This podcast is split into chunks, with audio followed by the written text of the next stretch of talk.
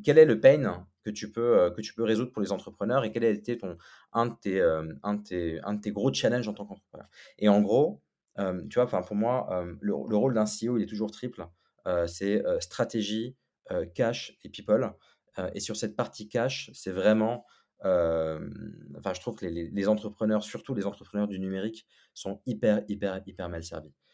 Moi-même, j'en ai fait l'expérience plusieurs fois. Tu vois, sur ma première boîte, on en parlait tout à l'heure, j'ai raté ma levée de fonds sur ma première boîte. C'est ce qui m'a obligé, entre guillemets, à pivoter en B2B et faire ma deuxième. Et, et, en gros, ce sujet-là a toujours été un fil rouge pour moi. Bienvenue sur Comment t'as fait le podcast de ceux qui veulent comprendre concrètement comment les autres ont fait. Je m'appelle Julien Hatton, je suis cofondateur de l'agence de communication BuzzNative et je vous propose de partir ensemble à la rencontre d'entrepreneurs et dirigeants passionnés et passionnants, pas toujours dans la lumière, mais qui font pourtant rayonner leur structure et leurs équipes.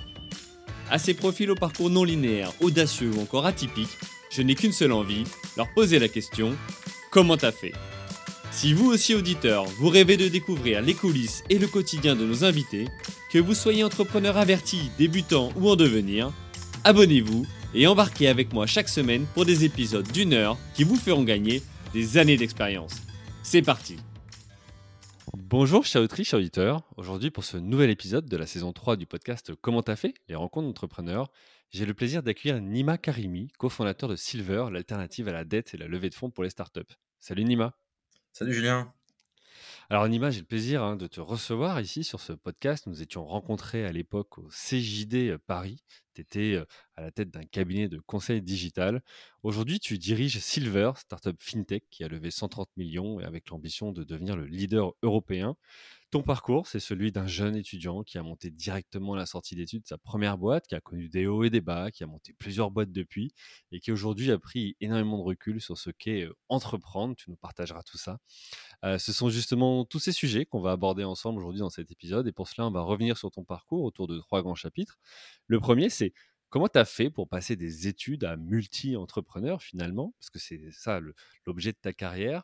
Ensuite, comment tu as fait pour générer de l'hypercroissance avec Silver? Et enfin, comment tu as fait pour adapter ton activité à la crise sanitaire Covid-19 et quels impacts sur ton organisation? Ok pour toi? Parfait. Super, bah, écoute, on est parti. Avant de rentrer dans le premier chapitre, je te propose de te présenter, toi, avec tes mots. Qui es-tu, Nima? Bah, écoute, j'ai 38 ans, je suis, entrepreneur depuis, bientôt 15 ans maintenant, et CEO et cofondateur de Silver. Super, écoute, merci. Alors, tu vas nous expliquer justement ce qu'est Silver, comment la boîte se différencie, ce qu'elle apporte hein, sur, sur son marché. mais avant ça, je pose toujours une autre question qui est pourquoi ce nom Silver? Ça vient d'où? Ah, c'est très simple. Je voulais trouver un nom, assez générique en rapport avec, avec la finance et et la et la monnaie, tu vois? au sens au sens très général et en fait, j'ai découvert que les premières pièces qui avaient été, qui avaient été tapées au tout début de l'apparition de la monnaie, étaient faites avec, tu vois? Le métal argent, donc silver. Voilà et c'est un nom, qui m'a plu, donc on est parti là-dessus. Ok, bon, bah écoute, super. Merci pour ces explications. Euh, je propose qu'on passe au premier chapitre, donc euh, euh, s'intéresser à ton parcours. Comment tu as fait pour passer des études directement à entrepreneur? Alors, tu disais, tu as maintenant 15 ans d'expérience, 38 ans. à l'époque, il n'y avait pas les statuts étudiant-entrepreneur comme aujourd'hui, il n'y avait pas toutes les aides. Voilà, Qu'est-ce qui t'a mené, toi, à l'entrepreneuriat? Bah, C'est déjà un contexte familial. Euh, mon père est, entrepreneur, on a pas mal d'entrepreneurs dans, dans, la famille, dans, dans, dans plusieurs pays, euh, sur des business complètement différents. Hein. Ça, peut être, euh, ça peut être un atelier photo, ça peut être des revendeurs informatiques, des concessions automobiles, enfin voilà. Donc il y a pas mal de business différents dans, la famille, et, du coup j'ai toujours un peu traîné dans, cet univers de l'entrepreneuriat. Et, donc, j'ai plein de rôles modèles comme ça dans, dans, ma famille dont, dont je m'inspire depuis que, depuis que je suis tout petit. Donc, donc j'étais un peu conditionné, tu vois, à, à, créer une mmh. boîte en, tôt ou tard. D'ailleurs, je voulais le faire juste, juste après mais l'obtention de mon bac et, et mes parents voilà, ont insisté pour que je fasse quand même des études. Attends un peu. Et donc, j'ai fait une école, une école d'ingé en, en, sortie, en sortie de bac. Et, et, en fait, quand je suis arrivé à la fin de l'école d'ingé, je me suis rendu compte qu'il me manquait énormément de bagages pour pouvoir créer, créer ma boîte parce que Heu, je savais absolument pas ce que c'était que la finance, la gestion, heu, le marketing, la com et cetera. Et donc c'est là où je me suis dit: «Tiens, je vais compléter ma formation par un master spécialisé», que j'ai, fait à HEC en en 2007-2008 et pendant nos notre année de cours, je me souviens de, d'un cours qu'on avait eu, heu, par, par Cécile Moulard qui était, qui est, qui est qui est une grande dirigeante d'entreprise, qui était, une ancienne top exec de chez Mythic et et qui en 2000, heu, 2007 nous disait: «Tiens, l'avenir de la rencontre va passer par le mobile, tôt ou tard». Tu vois? Il y avait pas encore de smartphone Mmh. Ou quasiment pas. Heu et heu et heu, j'ai un pote de promo qui me dit: «Bah tiens, Nima, ça peut être un sujet intéressant. Si tu veux, on on on s'intéresse à ça, puis on on voit ce qu'on peut créer autour de ça» et et en fait, mon projet mon 1er projet entrepreneurial était dans la rencontre sur mobile, en 2008. Donc à une époque où il y avait pas encore, de smartphone ou quasiment pas. Donc on faisait ça avec du SMS, avec du Bluetooth, voilà, avec des technologies qui qui maintenant paraissent, paraissent très outdated, tu vois? Pour faire la Ouais, obsolète, ouais, Et et donc voilà, donc j'ai créé ma 1re boîte en en sortie d'école, heu, en partant de de cette idée. Hem et j'avais un rôle de CTO d'ailleurs. Donc j'étais directeur technique sur mes, sur cette 1re D'accord. boîte-là et sur ma 2e d'ailleurs. D'accord, alors c'est intéressant de voir justement, tu vois, heu, d'où tu viens, la jeunesse, le fait d'avoir pu baigner, avec, autour de toi des des entrepreneurs. Du coup, j'imagine que tu passais, un peu de temps, soit le soir, soit pendant les vacances dans dans ces boîtes-là, non? Tu t'imprégnais ou ou c'était plutôt, lors des repas de famille où tu en entendais parler, donc du coup ça t'a donné envie de voir ce que c'était? Comment tu as fait toi quand tu étais gamin? Bah bah, écoute, c'est un peu de tout ça, mais c'est, une des boîtes de mon père parce que mon mon père a eu plein de vies entrepreneuriales, et une de ses vies entrepreneuriales, c'était d'être revendeur informatique.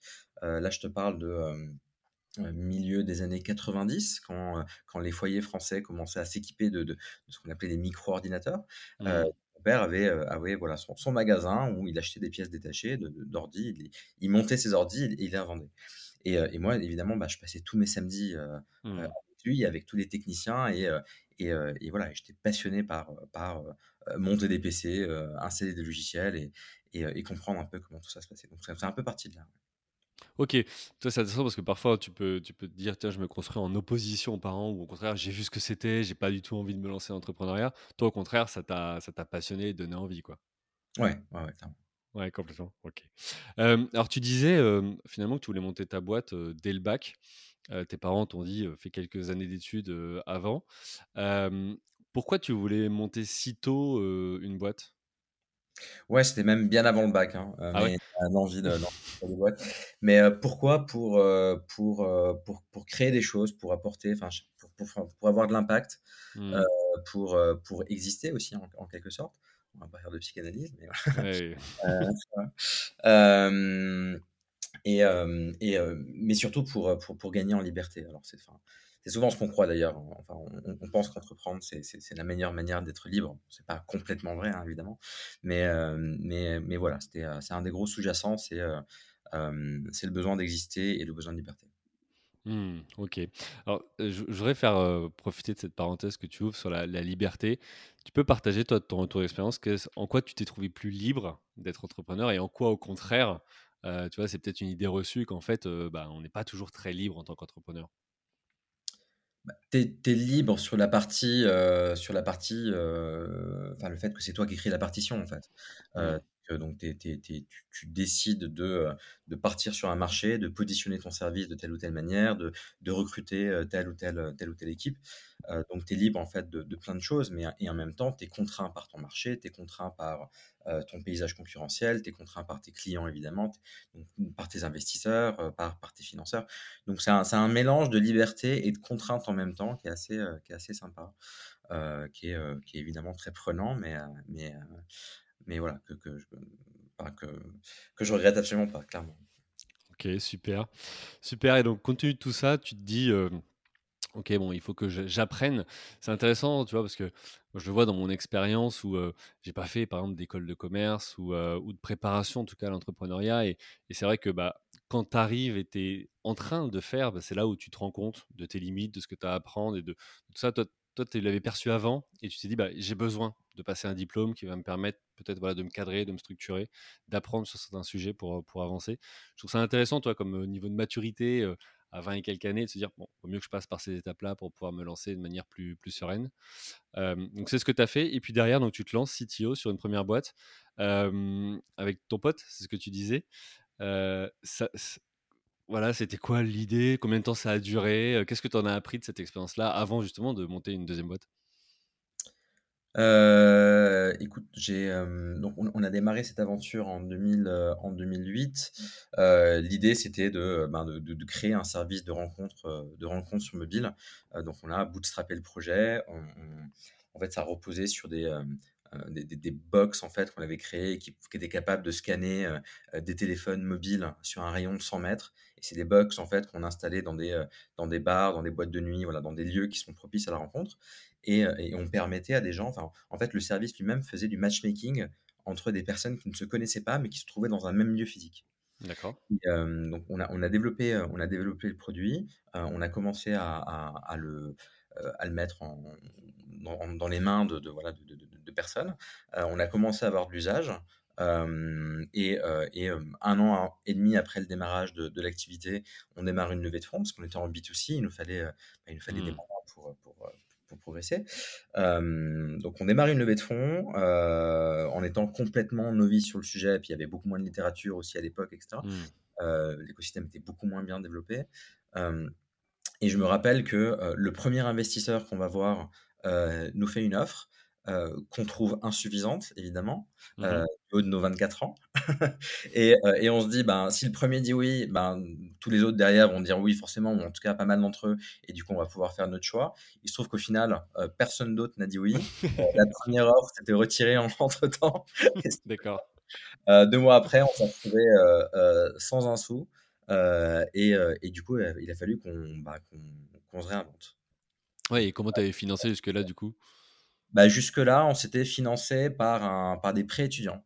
Donc en sortie d'HEC, euh, en sortie d'HEC, j'ai contracté un, un prêt étudiant euh, en sortie d'école euh, et j'ai tout investi dans, dans, cette première boîte. D'accord, ok. Ok, ça marche. Bon, donc du coup, finalement, l'aventure s'arrête là. tu décides de remonter une autre boîte. Et là, qu'est-ce que tu fais? Tu remontes avec le même associé Tu pars dans c'est une même activité ou complètement différent? Alors, avec le même associé, on décide de pivoter. On se dit, bon, ben, ok, on a créé un début de techno, on, commence à avoir un savoir-faire sur comment mettre en relation des personnes sur des lieux, créer de la gamification autour de ça, etc. on commençait à maîtriser un peu ce, type d'usage et on se dit, bah, ouais, mais le, le problème, c'est qu'on n'a on a plus de financement. Donc, comment est-ce qu'on fait pour avancer? Hop, on pivote en B2B. on pivote en B2B et c'est là où où en fait j'avais adapté le produit pour qu'on puisse créer des expériences de jeu en mobilité. En fait, mmh. c'est toute l'époque des, euh, je sais pas si tu t'en souviens, hein, des, des Foursquare, des, des GoVoila, des, des Scavengers, etc. Les plus jeunes auront, avoir du mal à, à, piger de quoi on parle. Mais en gros, pour, pour simplifier, c'est des boîtes qui sont apparues quand, quand, les premiers smartphones sont arrivés, sont arrivés en, en, Occident et qui permettaient en fait de créer une sorte de couche de jeu euh, au-dessus du monde, une sorte de Pokémon Go, mais de l'époque, en fait, on, allait dans des lieux, on, faisait des check-in, on pouvait revendiquer le statut de maire, tu vois, quand, sur, sur le, café. exact. Voilà, donc il y, y, a, ces usages-là qui, qui, se développaient pas mal à cette époque. Et nous, on se disait qu'on pouvait pas faire un truc autour de ça. Et donc, on avait créé des, euh, euh, des espèces de jeux en mobilité, donc, donc des chasses au trésor, des, des parcours de visite gamifiés, etc. Euh, on faisait ça sur du, avec du SMS. Et, et, de manière complètement, complètement automatisée. Donc, on, on, fait des jeux, on les déploie auprès d'étudiants, 20 personnes, 50 personnes, 100 personnes, etc., pour, pour améliorer un peu nos, nos, nos modèles de jeu. Et, et, un jour, on arrive à, à, convaincre une marque de réaliser gratuitement pour elle euh, un jeu de plus grande ampleur. Mmh euh, donc là, on, s'était donné ambition pour de réaliser un jeu avec plusieurs centaines de personnes qui venaient faire une chasse au trésor dans, dans, un quartier du Marais à Paris. Et, et, voilà, on, on s'attendait à, 200-300 personnes. Il y a 600 personnes qui sont, qui sont venues. Et, et en fait, pendant, pendant, pendant deux heures, on s'est retrouvé avec 600 personnes qui couraient dans un quartier pour, pour gagner des points en prenant des photos à certains endroits, en, en répondant à des énigmes, etc. Donc, c'est une, expérience assez sympa. Et voilà et suite à ça, bah, on a eu d'autres sollicitations, d'autres marques, d'autres clients et c'est comme ça qu'on a commencé à facturer et c'est une boîte qui a duré, heu, qui a duré 2 ans, hem, puisque bon, on était quand même sur un marché, heu, d'ultra niche, hein, comme tu comme tu peux le deviner. Mmh. Heu, on on a déployé, quelques centaines de jeux en Europe, donc c'était beaucoup avec du SMS au début. Ensuite, ça s'est, développé avec une une plateforme web qui permettait à à des entreprises en no code de venir directement créer leur leur, Mmh. Hem, leurs jeux, heu, et de les déployer sur, heu, sur mobile, sur tablette et cetera. Heu, voilà, donc on c'était un mix de, de SaaS, et d'événementiel. Du coup, maintenant, avec le recul, tu dirais, parce que les autres boîtes que tu as créées sont plutôt orientées B2B, heu, tu tu dirais que c'est plus simple B2B que B2C ou ou pas du tout? Enfin, qu'est-ce que tu en penses quoi? Mon expérience B2C, c'est quand même, heu, limité à à à à cette première expérience, heu, échouée. Hem, ensuite, j'ai fait que du B2B, donc heu, je pourrais pas forcément faire de comparaison, mais mais hem, mais oui, j'imagine, enfin, que les modèles, de toute façon, sont sont très, très différents. Les, hem, enfin, je je je suis beaucoup plus à l'aise avec du B2B, clairement, qu'avec Ouais. du B2C, mais voilà, je suis pas un expert du B2C. Ah, mais je le vois au fur et à mesure des des épisodes, heu, tu vois, selon les profils, certains vont être plus experts B2C, d'autres B2B. Voilà, arrivent à à dupliquer ou répliquer certains, heu, certains modèles et heu, bah, chacun peut pas être spécialiste de tout. Donc c'est vrai que j'aime bien poser cette question aussi pour arriver à, voilà, à comprendre en fonction des profils, heu, ce qu'il est plus simple parfois de lancer ou pas et et je pense que aussi ça, heu, le propre de l'entrepreneur, c'est d'arriver à savoir quelles sont ses forces et ses faiblesses et et où est-ce qu'il doit mettre ses efforts. Heu, tu vois, voilà, parce que B2C, par définition, c'est peut-être plus souvent euh, du volume. euh, c'est différent du B2B, euh, où les paniers moyens sont peut-être plus élevés, mais il faut les convaincre, c'est plus compliqué. Donc euh, voilà, c'est vrai que euh, le, le parallèle peut être fait, en tout cas la comparaison. Il y a un vrai sujet d'alignement, je pense, hein, qui est qui est très, très Mm, important. Plutôt que, heu, se dire: «Tiens, je vais dans du B2C ou dans du B2B parce que je pense que c'est plus simple ou parce mm, que j'ai mieux compris les mécaniques, heu, sous-jacentes». Heu, je pense qu'il y a un vrai, hem, hem, enfin enfin, le plus important, c'est quand même l'alignement entre, entre qui tu es toi, ce que tu ce que tu souhaites faire, ce que tu souhaites apporter au monde et et l'entreprise que tu vas créer pour ça. Heu, mm. on parlera, à l'occasion de de, de de de de Silver là, mais mais je pense que ce qui est clé, c'est vraiment cet alignement. Ça marche. Alors justement, tu as, recité Silver. tu as eu d'autres expériences entrepreneuriales entre-temps? Est-ce que tu peux du coup nous en parler? Oui, heu, alors, hem, donc cette deuxième boîte qui s'appelait Mobexplore, heu, on l'a cédée, fin 2012, heu, à notre, à notre 1 client, et début 2013, heu, je monte un cabinet de conseil, en transformation digitale. Donc, heu, voilà, un cabinet qui permet d'aborder un peu cette expérience, cette expertise que je m'étais créée, heu, sur mes premières années, heu, auprès d'autres entreprises.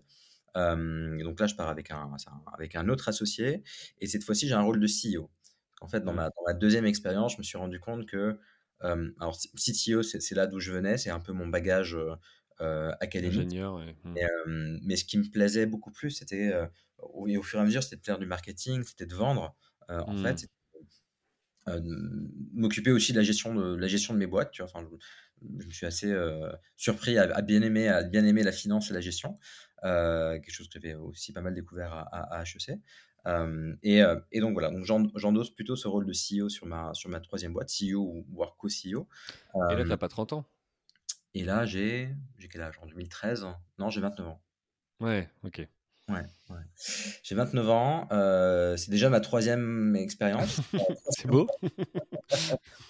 Et, heu, et là, on connaît une croissance, heu, une croissance assez forte. On passe de 2013 à 2019, de 0 à 150 collaborateurs, Mm. heu, en en ce qu'on appelle en bootstrapping, hein, c'est-à-dire qu'en croissance organique, donc on lève pas d'equity, et voilà et en moyenne, on a doublé notre chiffre d'affaires de de, heu, par 2, hem, en moyenne pendant 6 ans. Ok, chaque année. Et comment t'expliques ça, cette réussite? Heu, là, c'était, je pense avant tout un une question de positionnement et de et de, mmh, de positionnement sur le marché. Si tu veux, on début 2013, heu, donc enfin, on est en pleine digitalisation, hein, des Mm. entreprises. Toutes les grosses boîtes veulent se digitaliser. Je dis pas que ça a commencé là, ça a commencé bien plus tôt, heu, mais heu, mais voilà, c'est en train de s'accélérer, surtout sur le web et sur le et sur le mobile. Il y a des il y a des nouvelles technologies qui apparaissent. Typiquement, heu 2013, c'est un, une des technos qui est le plus en vogue, c'est, Symfony. Oui. Oui, c'est un framework, c'est un framework de PHP. Il y a de plus en plus de boîtes qui veulent y aller, mais elles n'arrivent pas à trouver les talents en face, etc. Nous, on, justement, on savait déceler les meilleurs talents dans, le digital, les meilleurs talents tech, hein, je parle. Et, on arrivait à faire ce, matchmaking, entre, des talents tech d'un côté et, les besoins des, des grandes entreprises. Donc, on, était très, très. On targetait vraiment des grands groupes que ce soit dans la finance, dans le transport, etc. donc il y avait ce sujet-là d'un côté, un sujet de techno. On se mettait sur des technos qui avaient d'un côté le, la plus forte demande, mais sur lesquels il y avait le moins de ressources disponibles. C'est là où on mmh. pense créer le maximum de valeur ajoutée, premièrement. Et deuxièmement, la vague du freelancing commençait aussi à arriver en France. Donc tu avais de plus en plus de devs qui passaient freelance. Et, et c'est des développeurs qui qui était un peu, enfin, qui n'arrivait pas à, bosser avec des grands groupes, en tout cas pas de manière, pas de manière fluide, pas de manière simple. Et nous, en termes de, en termes de, gestion de nos talents, on avait mis en place une orga qui nous permettait de, traiter de la même manière, tu vois, des consultants qui étaient soit, soit salariés, soit freelance. et c'était complètement transparent pour nos clients. Donc c'est, donc voilà, c'est beaucoup de process. Et il y a un positionnement assez particulier dans ce qu'on appelle les, ESN, hein, les entreprises du, mmh service du numérique qui nous a permis de, de euh, d'avoir une croissance qui a été beaucoup plus forte que le, que le marché qui était déjà lui-même assez porteur. Ok, et donc, euh, donc tu disais marché porteur qui est une tendance qui s'accélère. Euh, pour autant, il faut aller les, les faire, ces ventes. c'est quoi C'est toi qui t'y colles? Tu avais recruté une équipe de sales? Comment tu as fait? Tu as, fait de, de l'acquisition de leads? Enfin, Comment ça, comment ça s'est passé pour toi? Bah, mon, mon, associé était directeur commercial de la boîte. Euh, euh, on, on, gérait pas mal le sujet sales euh, à deux.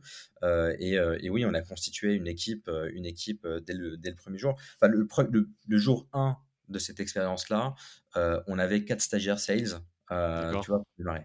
ouais, donc c'était offensif dès le départ. Ouais, mmh. ouais en, fait, en fait, tout de suite, on s'était dit, on a 5 ans pour créer une boîte qui fait 15 millions d'euros de CA. Euh, et, euh, et, on, on, a fait un peu plus d'ailleurs. Euh, mais, mais tout de suite, on avait pas mal d'ambition de, de, croissance et du coup, on s'était organisé pour pouvoir atteindre nos objectifs année après année. Ok, donc là on est loin du Nima qui créait sa boîte au début pour être libre. Là on est sur Nima qui dit ok, j'ai 5 ans pour faire 15 millions. C'était quoi du coup l'ambition? C'était pour pouvoir revendre? C'était pour pouvoir passer à autre chose? C'était pour quoi? Pour, pour, se dire j'ai réussi à, à, faire ce, à relever ce challenge? Revendre, bah, tu as, forcément un, souhait de, de, de, réalisation, hein, comme on dit, euh, euh, qui, qui, trotte, qui trotte dans ta tête. C'était avant tout de, de, construire une boîte, une boîte enfin, qui, qui, était capable de répondre à notre, à notre niveau d'ambition. Euh, ma première boîte a été, a été un, échec. ma deuxième boîte, bon, on était 5-6 personnes, c'était une toute petite boîte sur un marché vraiment de niche. Euh, là, j'avais envie de créer quelque chose avec beaucoup plus d'impact, beaucoup plus fort, beaucoup plus de croissance. Euh, et, euh, et, voilà, c'est ça qui nous a vraiment motivé. Ok. Ok, et, toi, ton, rôle, c'était du coup donc de gérer l'entreprise, de gérer, alors avec ton associé qui était directeur commercial, mais l'équipe de sales, tu avais aussi les, équipes fonction support avec vous, parce que j'imagine que les consultants étaient placés dans les entreprises c'est ça, oui. Tu avais réussi à avoir un. Il fallait quoi comme taille à peu près, tu vois, d'équipe de fonction support pour pouvoir gérer 150 collaborateurs? Une trentaine de personnes réparties sur des, sur des profils sales, talent acquisition mmh. et, et, gestion. Ouais, donc le sourcing des profils et puis après la, gestion administrative, puisque j'imagine que compte tenu de tous les statuts dont tu parlais, il fallait pouvoir maîtriser le sujet. Ok ok, très bien. Donc, vous avez fait un peu plus de 15 millions, tu disais. Enfin, vous avez dépassé l'objectif qui était atteint. tu as revendu depuis l'entreprise. ouais, parti en tout cas. En, en 2019, ouais. Et, et, là, tu te dis, bon, bah, qu'est-ce que je sais faire? C'est entreprendre. donc, je m'y remets. pas beaucoup, pas beaucoup d'autres choses, ça c'est clair. ok, donc là, tu, tu, tu dis, ok, je, je repars et tu crées Silver. Ouais. Euh, je crée Silver quelques, euh, quelques temps après, enfin, enfin l'année d'après, hein, Silver, le- la genèse c'est début 2020. euh, on a cédé la boîte en 2019, donc la, la- la transition a été, a été très rapide. Et en fait, la question que je me suis posée, c'est, c'est ok, bon, tu sais que tu vas recréer une boîte, ça c'est, ça, ok, ça c'est acté. Maintenant, quel, quel va être ton sujet? Essaie de repartir vraiment du, du, du pain que tu as eu en tant qu'entrepreneur. Tu as voilà, Trois boîtes à ton actif.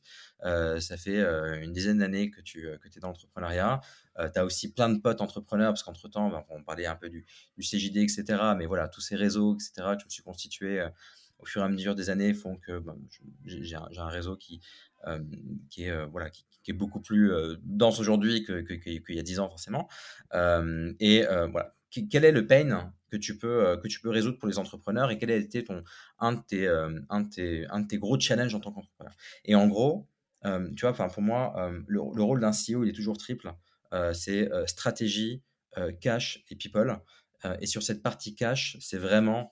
enfin, je trouve que les entrepreneurs, surtout les entrepreneurs du numérique, sont hyper, hyper, hyper mal servis. Euh, Moi-même, j'en ai fait l'expérience plusieurs fois. Tu vois, dans- sur ma première boîte, on en parlait tout à l'heure, j'ai raté ma levée de fonds sur ma première boîte. C'est ce qui m'a euh, euh, obligé, entre guillemets, à pivoter en B2B Hmm. euh, et faire ma deuxième. Et, et en gros, ce sujet-là a toujours été un fil rouge pour moi. Sur ma boîte de conseil, j'avais réussi à le résoudre avec de la facturage. Euh, on a financé toute notre activité et toute notre croissance grâce à, de la facturage, du factoring. Euh, en gros, la facturage, pour faire très simple, euh, c'est en B2B, quand tu produis une facture pour un client, cette facture-là, tu peux la céder à un établissement de financement et, toucher une partie du cash lié à cette facture tout de suite. Donc c'est une manière en fait d'accélérer des paiements à venir.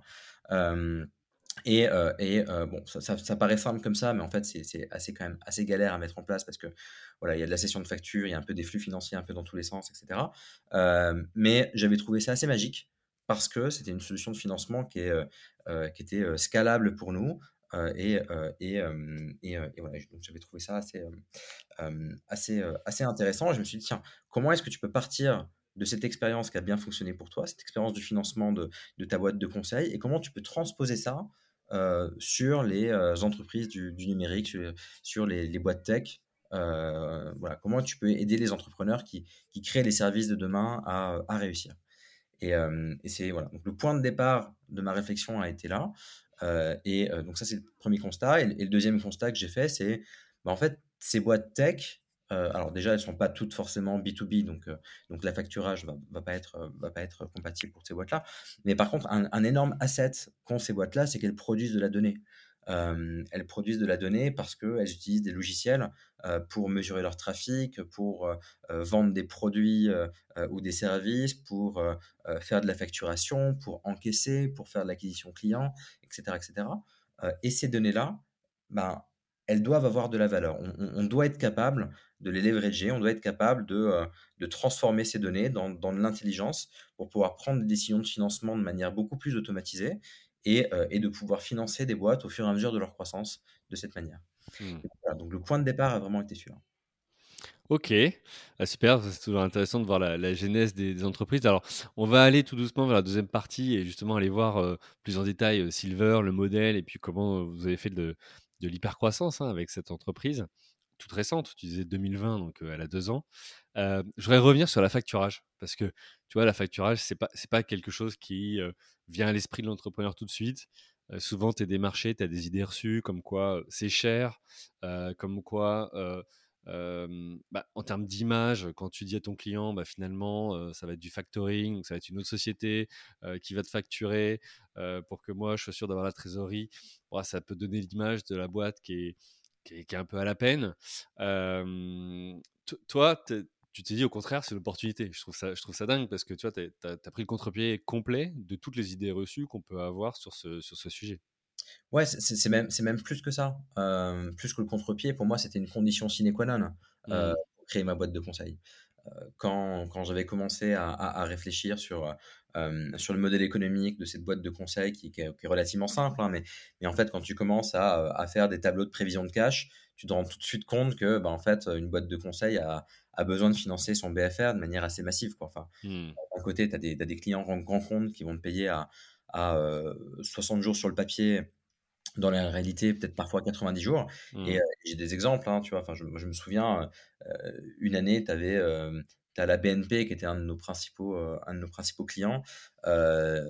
Hiver, je crois que c'est hiver 2016-2017, ils choisissent de changer de logiciel comptable et Mmh. pendant 6 mois, en fait, ils avaient payé personne. Donc tu vois? Enfin pouvoir l'absorber ça, faut pouvoir continuer à payer tes salariés, tes bureaux, heu heu, tes charges et cetera.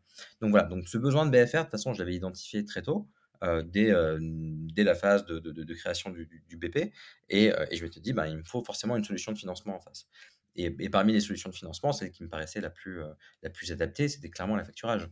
Donc Mmh. donc j'ai on a, commencé à solliciter des facteurs, au moment même où on commençait à à à penser à la création de la boîte parce que sans ça, je pense que j'aurais pas fait. Donc pour tous ceux qui connaissent pas, ça veut dire que toi, en fait, au moment où tu signes le contrat, tu fais la facture, tu es payé tout de suite, heu et heu et heu, contrairement finalement à une procédure, plus classique où tu fais la mission, tu envoies la facture et tu es payé à 30, 60 ou 90 jours. Donc tu as, heu, 2-3-4 mois de trésorerie à sortir. Et pourquoi pas du coup la dette bancaire? Parce que la facturage, ça te coûte vite quelques pourcents de de ta facture, versus peut-être la dette bancaire. Pourquoi pour toi c'était, une option différente? Bah, la dette bancaire nous aurait pas permis de bridger, nos besoins de financement sur les deux trois premières années d'ailleurs, en première année, quand on sollicitait, des prêts, c'était, un enfin, c'était un no go total. En deuxième année, je crois que c'était non, je crois que je crois que le notre premier prêt, ça a été la en année 3, D'accord. 1 prêt bancaire. Parce que, heu, bah, parce que, pour avoir un prêt bancaire, il faut avoir des, heu, soit un historique, heu, soit des contre-garanties. Mmh. et voilà, c'est ce qui peine, c'est ce qui c'est ce qui fait qu'aujourd'hui le le le la banque, heu, répond pas très bien aux aux besoins des des startups, hein, notamment et des boîtes tech. Il y a toujours ce problème de de de de garantie que tu arrives pas à à leur apporter. Mmh. OK. Bon, super intéressant. Heu, je propose qu'on aille sur la deuxième partie. Comment tu as fait pour générer de l'hypercroissance avec, heu, avec Silver? Heu et puis, bah, le préalable, c'est que tu nous expliques plus en détail, le modèle économique de Silver, sa différenciation et je te laisse la main pour ça. Bah, écoute, Silver, c'est, donc l'idée partait de comment est-ce que je peux, simplifier, comment est-ce que je peux automatiser le financement pour, les boîtes tech? Et et donc en gros, ben, l'idée est très simple, hein, c'est, de leverager les les données, qui sont produites par les entreprises pour faire du forecast de de de de revenus, de chiffre d'affaires, pour prédire, le chiffre d'affaires futur et transformer cette prédiction de chiffre d'affaires futur en, heu, en trésorerie tout de suite. Et et pour te replacer un peu le le, hem, l'évolution du financement des entreprises, tu vois? Historiquement, les boîtes se financent sur leur bilan, hein, Mmh bancaire hyper classique. Début des années 80, tu as vu l'apparition heu, des financements qu'on appelle asset based, donc financement d'actifs. Heu, on vient d'en parler avec l'affacturage, on vient financer des factures. Tu as aussi le leasing qui est apparu à ce moment-là, on vient financer du matériel et et là, on est au tout début d'une 3 ère qui est, le financement basé sur la donnée, qui est, la tech age, tu vois? Et qui permet d'aller encore plus loin. On finançait avant le passé. Avec la facture, on finance le présent, heu, avec le revenue based financing, on finance le futur, on finance le la la la potentialité de création, heu, de chiffre d'affaires futur. Et donc ça, c'était de ça, c'était l'idée de de départ, et on s'est créé du coup en début 2020, heu, donc là, j'ai un j'ai un un autre associé Grégory Tapero, que j'ai rencontré à HEC d'ailleurs, donc 15 ans avant, donc lui Ah aussi d'accord. background d'ingé, et on a fait, on a fait notre master spé ensemble. Et donc on démarre début 2020, heu, on met, heu, 1 000 000 sur la table, pour commencer à créer notre techno et pour commencer à financer des premières boîtes. On en finance une dizaine, sur l'année 2020. Hem, début 2021, on lève un tour de seed, avec, Isaïe, Eurazeo. Heu, on lève une quinzaine de millions d'euros sur la partie dette. On pourra y revenir, hein, parce que mais il faut forcément qu'on lève à la fois de l'equity pour nos opérations. Pour nos people en interne, pour notre techno, heu, mais aussi de la dette pour pouvoir financer nos clients. Donc là, on on lève 15 millions d'euros auprès de, heu, de nos business angels, auprès de de personnes de mon réseau. Heu, on finance une centaine de boîtes sur, l'année 2021 et là, début 2022, heu, on a annoncé notre, série A, heu, 18 millions d'euros sur la partie equity avec Xange, Otium Capital, BPI, et Eurazeo qu'on qu'on réinvestit aussi à à l'occasion de cette série A. du beau monde. Du très beau monde. on est ravis d'être d'être si bien accompagnés, clairement. et, et on lève également une, une capacité de dette d'une centaine de millions d'euros auprès d'un asset manager. Donc, c'est un, c'est un, un, une sorte de ligne de crédit à votre disposition. auprès d'un institutionnel, auprès d'un professionnel du crédit. et, et là, en 2022, on était là 20 personnes en début d'année, on est 90 maintenant, on sera une, petite centaine à la fin d'année, et, et, voilà, et on finance plusieurs centaines de clients cette année. Ok, super. Alors, quand tu dis on finance, est-ce que vous, vous prenez de l'equity départ ou pas du tout? Vous, vous, vous, mettez à disposition de la, de la trésorerie? Bah, la, promesse de Silver, elle est extrêmement simple. c'est du financement en 24 heures sans aucune garantie, donc aucune garantie personnelle, aucun equity, euh, rien. Euh, et, euh, et, surtout, c'est du financement à la demande. C'est-à-dire qu'on va financer des entreprises et au fur et à mesure de leur croissance, bah, on va pouvoir les accompagner, les refinancer au fur et à mesure de leurs besoins, etc. Donc c'est un, un, financement qui est très, qui est très, qui est très smooth, quoi, qui est très lissé, très, qui est très agile aussi finalement pour un entrepreneur parce qu'effectivement tu peux autant il y a des choses que tu peux prévoir tu parlais tout à l'heure de, forecast de comment on prédit euh, l'avenir ou les revenus mais tu as aussi parfois dans des temps très courts euh, des choses qui, arrivent alors tant positives hein, que négatives qui font que bah, tu peux avoir euh, des pics de trésorerie qui n'étaient pas spécialement prévus donc là, ça permet voilà, de, pouvoir combler. Alors forcément, je vais poser la question, j'imagine que beaucoup de nos auditeurs et auditrices l'ont, de dire, bah, si toi, tu prends pas de garantie, si tu, fais ça en 24 heures, euh, comment toi, tu gagnes de l'argent ou tu es sûr que euh, voilà, tu ne jettes pas de l'argent par les fenêtres? Bah, bah, là, il y a deux questions différentes. Comment est-ce qu'on gagne de l'argent? C'est très simple. On prend des commissions sur les financements qu'on apporte. Mmh des commissions qui sont fixes. Hein. On a un pricing qui est, euh, euh, qui est, qui est, assez enfantin. on prend une commission qui est fixe sur les financements qu'on apporte. c'est hyper clair. Peu importe le montant C'est progressif peut-être? bah, En fait, ça dépend du risque. Mmh. Ça dépend du, scoring qu'on va faire de la boîte et plus c'est risqué. Et forcément, plus c'est pricé. C'est voilà, un principe qui, est, assez, qui, est, assez, simple. et avec plusieurs modèles de financement, on est capable de, faire des virements bancaires auprès de nos clients. On est capable, on a des, modèles où, nos clients vont uploader leurs factures fournisseurs sur notre espace client et on va directement payer leurs fournisseurs. Ou on va leur mettre à disposition des, cartes bancaires virtuelles, par exemple, pour payer de l'acquisition en ligne, typiquement Facebook Ads, Google Ads, etc. Donc on a plusieurs modèles pour apporter nos financements. On a aussi plusieurs modèles de remboursement. Euh, on peut soit permettre à, nos clients entrepreneurs de, nous rembourser des sommes fixes tous les mois, comme sur un tableau d'amortissement classique, ou alors de nous rembourser de manière dynamique en fonction du chiffre d'affaires qu'ils réalisent. Euh, donc ça, c'est quelque chose qui est aussi assez innovant hein, dans, le, dans le domaine du financement, pouvoir euh, rembourser tes échéances en fonction du, de tes rentrées d'argent. Et c'est un modèle qu'on déploie beaucoup pour nos clients e-commerçants dans mmh. l'e-commerce, tu as beaucoup de saisonnalité. tu vends beaucoup plus, par exemple, en fin d'année qu'en début d'année. Et donc, permettre à nos clients de lisser leur remboursement sur leur entrée d'argent, c'est quelque chose qui leur plaît beaucoup. Donc voilà, donc on a, on a créé. Et ça sans pénalité ou sans fees complémentaires, parce qu'ils ont fait d'un coup un gros virement. Mmh. C'est pour, le même, pour le même prix, en fait. Mmh. on, définit un prix à l'avance, donc il n'y a jamais de, de, de, de mauvaise surprise. le pricing, il est défini à l'avance et c'est la, on va dire, la, la croissance du chiffre d'affaires euh, de notre client qui va faire, qui va nous rembourser plus ou moins rapidement. Alors, évidemment, avec des forecasts que nous, on l'a fait en, en, interne, en amont, pour, euh, voilà, pour, pour essayer de, euh, de, de, mmh. viser assez juste. Mais, mais voilà, c'est un, un, modèle de financement qui est hyper souple. Et les financements sont sur quelle durée? Vous allez jusqu'où? On va avoir des durées qui vont être variables entre 3 mois et 12 mois. Et en moyenne, c'est plutôt 6 mois. Mais, mais c'est six mois, mais c'est surtout des financements qu'on est capable de, d'activer, tu vois, en moyenne tous les quatre mois aujourd'hui pour les mmh. clients. Donc tous les quatre mois, en moyenne, nos clients demandent une nouvelle ligne de financement qui va être possible en fonction de la croissance qu'ils ont réalisée. Ouais, donc c'est clairement en fait adapté effectivement des startups ou des boîtes qui ont des croissances, enfin des croissances à deux chiffres à chaque fois chaque mois dans la durée donc, alors, ça veut dire que vous, dans le scoring, faut pas vous planter.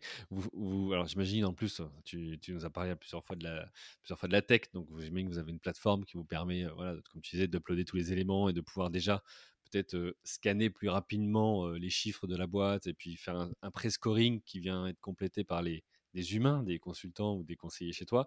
Comment vous, vous faites pour qualifier, justement, scorer une entreprise et vous dire go, no go? Bon, c'est tout l'objet de la plateforme techno qu'on a, qu'on qu'on a construite euh, et sur lequel maintenant on a deux ans de recul. Euh, c'est euh, sur les 90 personnes, on a 30 personnes à la tech, hein, donc c'est quand même un tiers, ouais. Mmh. dans, dans, la boîte. en gros, c'est comment c'est fait On a d'un côté, on a des connecteurs, on a développé des connecteurs qui nous permettent, tu vois, en un clic de de, nous connecter à ton Google Ads, à ton Shopify, ton, ton, Stripe, ton PrestaShop, ton euh, Facebook Ads, Google Ads. C'est aussi simple pour toi, entrepreneur, euh, que de faire un Facebook Connect pour te pour t'enregistrer sur un site. Donc ça se fait en quelques clics. Euh, donc on a développé ces connecteurs là. on a connecté toute la partie data pipeline évidemment puisque aller gérer toute cette quantité de data c'est quelque chose d'assez d'assez complexe et et cette data-là nous permet d'alimenter des modèles de scoring qu'on est, venu, qu'on est venu créer, qui sont adaptés pour différents business models. Le premier modèle qu'on a créé, c'est un modèle qui est adapté pour les e-commerçants. Ensuite, on en a créé un autre pour les acteurs du SaaS, puis pour les applications mobiles, etc. Donc, ce sont des modèles de, de score qu'on vient adapter au modèle économique des, de, de, nos leads. et et grâce à ça, on va être capable, grâce à toutes ces données qu'on euh, ingère, on est capable de faire des forecasts sur les revenus de nos clients et on est capable, face à ces forecasts, de créer des offres de financement de manière, de manière automatisée. Aujourd'hui, il y a encore des reviews euh, humaines euh, qui sont faites et, pour l'instant, on n'est pas encore dans un modèle où on va proposer des offres de financement en, en 3 secondes. voilà, on, se laisse 24 heures pour pouvoir faire de la, review humaine, mais, mais il n'est pas impossible, il est, d'ailleurs c'est certainement probable que dans, que dans quelques temps, euh, le financement soit beaucoup plus rapide que 24 heures. Ok, ce qui est déjà une prouesse en soi, hein, quand on est habitué au schéma plus traditionnel.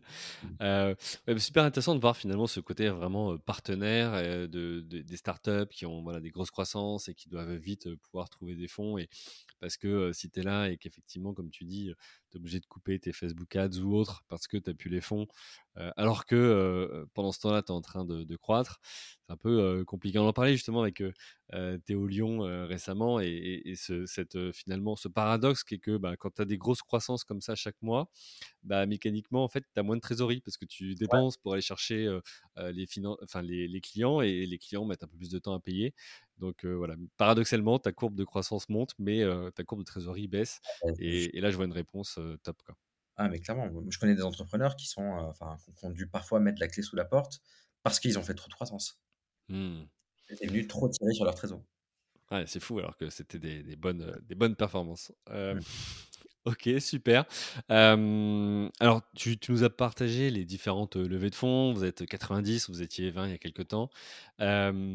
Comment tu as fait, toi, pour générer cette hyper croissance Alors, tu vas probablement me dire, bah, notre modèle, il est, il est vertueux, il répond à une problématique, donc forcément, on a du, succès. Mais pareil, pour revenir plus sur la dimension sales ou visibilité, tu as recruté des équipes commerciales, comment tu génères tes leads? Comment tu as fait pour aller générer cette traction chez Silver? 2020, on était deux founders et on, travaillait avec, avec quelques freelances. Donc les premiers clients sont des personnes de, mon réseau, forcément. Premier cercle. premier cercle. dès qu'on lève notre tour de seed début 2021, bah, on sait qu'il faut qu'on se structure, il faut qu'on sait qu'on recrute. Donc mes deux premiers recrutements, ça a été une personne en office management pour, pour gérer toute la, partie, toute la partie gestion office, HR et, et, un peu de légal. et, et, le deuxième recrutement, ça a été, non d'ailleurs, c'est dans le sens, le premier recrutement, ça a été une talent acquisition. On, savait qu'on allait recruter une vingtaine de personnes dans, dans l'année, donc bah, autant avoir un recruteur en, interne, ça, ça, te coûte moins cher et ça te permet de faire un meilleur boulot. et, et, je venais un peu de ce domaine-là, donc voilà, je, je, voyais un peu comment, comment il fallait que je fasse. Et, et, j'ai été le seul sales pendant, pendant, pendant bien six mois ou huit mois encore sur cette année 2021. Et, et, et voilà. Et ensuite, on, on, constitue l'équipe sales, l'équipe marketing au fur et à mesure, l'équipe finance, puisque ben faut aussi qu'on aille chercher plus de dettes. Hein, donc, faut qu'on aussi qu'on se structure sur cette partie-là. et, et l'équipe tech, évidemment, gérée par, gérée par Greg. OK et alors du coup, tu disais tout à l'heure, on a levé des fonds, mais souvent aussi les enfin les les VC, les fonds ou les investisseurs, heu, peuvent apporter plus que seulement de l'argent, mais ouvrir leur réseau. Est-ce que du coup, ça vous a permis d'aller chercher aussi des clients dans leurs différents portefeuilles ou ça a été un booster pour vous aussi cette partie-là ou pas? Oui, oui, oui, ça a été ça a été aussi le ça a été aussi le cas. On est assez bien intégré, heu, avec, heu, avec l'écosystème VC et et du coup, on est, on échange beaucoup avec, heu heu, les boîtes qui sont dans les portefeuilles de, bah, de nos VC ou ou d'autres, hein, d'ailleurs, hein. Mais heu, mais oui, on on est on est assez intégré, ouais, avec l'écosystème VC parce que il y a y a, y y a un besoin d'accompagnement des, des entrepreneurs sur, avec avec différentes modalités de financement, tu vois? Enfin, moi, le premier conseil que je peux donner à un entrepreneur sur la partie financement, c'est de diversifier ses sources de financement. Là, nous, on Mmh. est très complémentaire du VC, on est très, très complémentaire aussi du bancaire. 30% des boîtes de notre portefeuille, heu, est VC backed. Heu, 80% des boîtes de notre portefeuille a aussi du financement bancaire et ces Mmh. financements-là sont hyper complémentaires, en fait. Donc, heu, donc oui, hem, on a toujours été très, très proche des, des VC et aussi pour générer du, du deal flow. Aujourd'hui, on on on commence, à avoir des partenariats aussi avec des bancaires, mais dans l'autre sens. Heu, D'accord. là, on on a annoncé un partenariat avec la Banque Populaire il y a il y a quelques semaines, où c'est la Banque Populaire qui distribue du financement Silver auprès de ses clients. D'accord, OK. Ouais, donc c'est c'est une stratégie où effectivement pour éviter de perdre peut-être ces clients-là ou pour au contraire, eux aussi s'assurer que, heu, bah, quand ils financent sur une méthode plus traditionnelle, heu, ils permettent aussi enfin ils trouvent des solutions à leurs clients pour, heu, pour se financer de manière plus rapide. C'est finalement logique qu'ils fassent ça et que ça elles s'associent ou s'allient à vous en tout cas pour, pour cette dimension financement. Mmh mh. OK, écoute super. Alors tu disais tout à l'heure ton associé Greg, c'est ça? Ouais, Ouais, lui alors tu l'avais rencontré à HEC, vous ouais. êtes retrouvés 15 ans après. Il il a fait quoi pendant les 15 ans? Il était aussi entrepreneur ou qu'est-ce qui a fait que vous êtes associés, heu, tous les 2 du coup? Heu, il a, également monté sa première boîte en sortie en sortie d'école, une boîte qui a, qui a pas marché non plus. Donc là, on a démarré sur des parcours, parallèles mais très similaires. Ensuite, il a rejoint, PeopleDoc, et John Benhamou, heu, Clément Buise, début des années 2010, heu, 2010 jusqu'en 2014. Que PeopleDoc est une très, très belle success story, hein. Hem donc, heu, jusqu'en 2014. 2014, il est parti, vivre aux US parce qu'il avait envie de vivre aussi cette aventure, cette aventure américaine, aller bosser dans la Silicon Valley, dans de très, très boîtes Mmh. belles boîtes tech. En parallèle, il avait un side project, qui s'est peu à peu transformé en side business. Et et en fait, il y a il y a une boîte américaine à Chicago, heu, backée par Accel, heu, qui a fait une sorte de acqui-hire, qui a qu'il a acheté lui, plus son produit, Hem et et du coup, il a bossé, il a bossé un ou 2 ans à Chicago. Puis, il est, 2 ans après, il est, il est rentré en France. Il avait une opportunité, chez, Chef Club, une boîte dans laquelle il était, un des premiers investisseurs. Puis il en a pris la la direction technique, et il a travaillé, voilà, avec les frères Lang pendant, pendant pendant pendant 3 ans. Heu et voilà et donc, voilà son parcours et et et on s'est retrouvés sur Silver en en 2020. OK, bon, bah, c'est beau, une be une belle histoire d'une rencontre, heu, 15 ans avant, sur les bancs de l'école. Mmh pour pour revenir sur la notion d'hy d'hypercroissance de Silver, donc, on a parlé tout à l'heure de l'ambition de devenir un leader européen. C'est quoi les prochaines étapes, pour, pour Silver et dans cette hypercroissance? Les prochaines étapes sont, sont de plusieurs ordres. Hem, sur notre notre 1 produit, hem, donc le le financement on demand data-based, heu, on on est en train de d'adapter notre modèle pour pouvoir adresser d'autres verticales, hein. On Mmh avait parlé des des des e-commerçants, des SaaS. Aujourd'hui, on est capable, heu, de financer des applications mobiles. Heu, on est capable, heu, maintenant aussi de financer des, des marchands qui vendent sur des marketplaces. Donc on est en train de diversifier notre portefeuille client sur ce premier produit-là. Il y a d'autres produits sur lesquels on est en train de on est en bosser, puisque l'éligibilité aujourd'hui sur Silver Capital, c'est, heu, c'est 5 Heu, donc il y a 5 des boîtes qui, font appel à nous, qu'on est capable de financer, qui sont éligibles, sur nos modèles actuels, hein, parce qu'évidemment, on a toute une gestion du risque à faire et du coup, on a on a travaillé pour, créer un deuxième produit de financement qui va avoir une, heu, une éligibilité qui va être, qui va être plus importante, quelque chose qu'on va qu'on va, faire, enfin, on va progressivement présenter à la rentrée.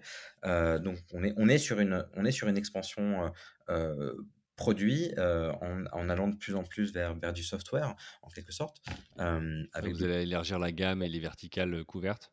Ouais, ouais, avec d'autres d'autres sujets qui vont arriver à la fin d'année et et on a un deuxième sujet aussi, hyper important, c'est l'expansion internationale, qu'on commence là à la rentrée. Oui, parce qu'aujourd'hui, vous traitez. Est-ce que vous avez une limite, entre guillemets, dans les devises, qu'en euros, ou aujourd'hui, vous traitez déjà différentes devises? Comment, comment ça se passe? Vos clients sont typiquement uniquement marché français ou, ou plus large? Aujourd'hui, nos clients sont uniquement en France mmh et donc on traite uniquement en euros. D'accord. Là, on a vocation à, à continuer à traiter en euros, mais dans d'autres, sur d'autres marchés. Oui, parce que je sais pas, j'enfonce une porte ouverte, mais l'e-commerce, ça n'a pas de frontières. Donc, effectivement, probablement que vos clients ont des, des problématiques qui ne sont pas que sur, le, sur le marché français. Donc, ça, ça va être. Qui, qui, vendent à l'étranger. Hein. Enfin, on, on, a, on, a, on, a, on, a, pas mal de clients qui font la majorité de leur chiffre d'affaires à l'export déjà. Mmh. Ça des boîtes françaises. Mmh. Demain, on, veut pouvoir adresser des boîtes qui sont domiciliées dans d'autres géographies. Ok. Alors tu parles justement de domiciliation j'ai une question un peu plus légale, administrative. On entend beaucoup parler de financement en ce moment, des, des néobanques, enfin de, beaucoup de choses entre guillemets virtuelles versus le traditionnel. il y a une réglementation. Est-ce que vous, vous êtes obligé d'avoir un agrément, un accord? Est-ce que pas du tout? Comment ça se passe? On était jusque-là avec un, avec un framework juridique qui était une, exception au monopole bancaire qui nous a permis de, bootstrapper.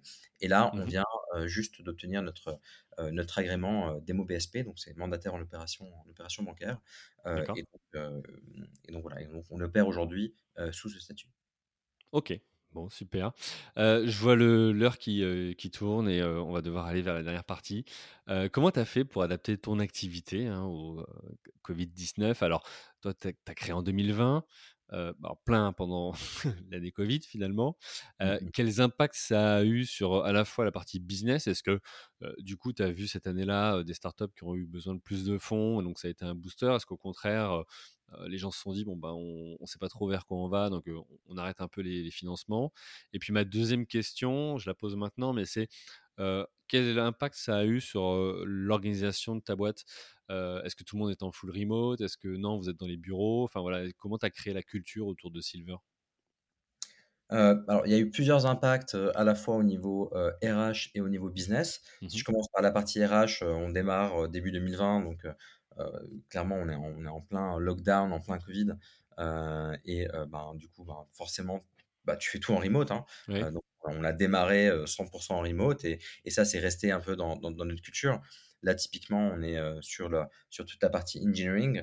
on, est, on a une policy de, de full remote. Donc, on, et, et d'ailleurs, ça tombe bien parce que recruter des, des, talents dans la tech, c'est très compliqué. Donc, nous, aujourd'hui, on s'est organisé pour pouvoir recruter sur 12 fuseaux horaires. Tu vois, on fait du, du ouais, J'allais te dire, tu dois avoir des devs qui sont basés en dehors de France. Ouais, bien sûr, bien sûr. On a, alors, ça va de New York à Autriche. D'accord. Et, et, donc, on, s'est organisé autour de ça sur, la, sur la partie tech. Donc, c'est très, très remote friendly. sur le reste des, des HR, on est aussi hyper remote friendly. On, avec un, système qui est beaucoup plus, beaucoup plus hybride.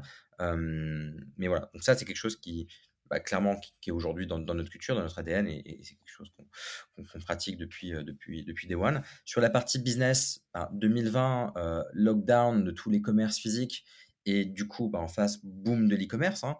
c'est une année que, sur laquelle l'e-commerce a énormément accéléré. on a gagné plusieurs années dans, dans, l'e-commerce, donc ça, ça a été top pour notre croissance. Mmh on avait plein de boîtes qui avaient une opportunité de croissance qui était forte.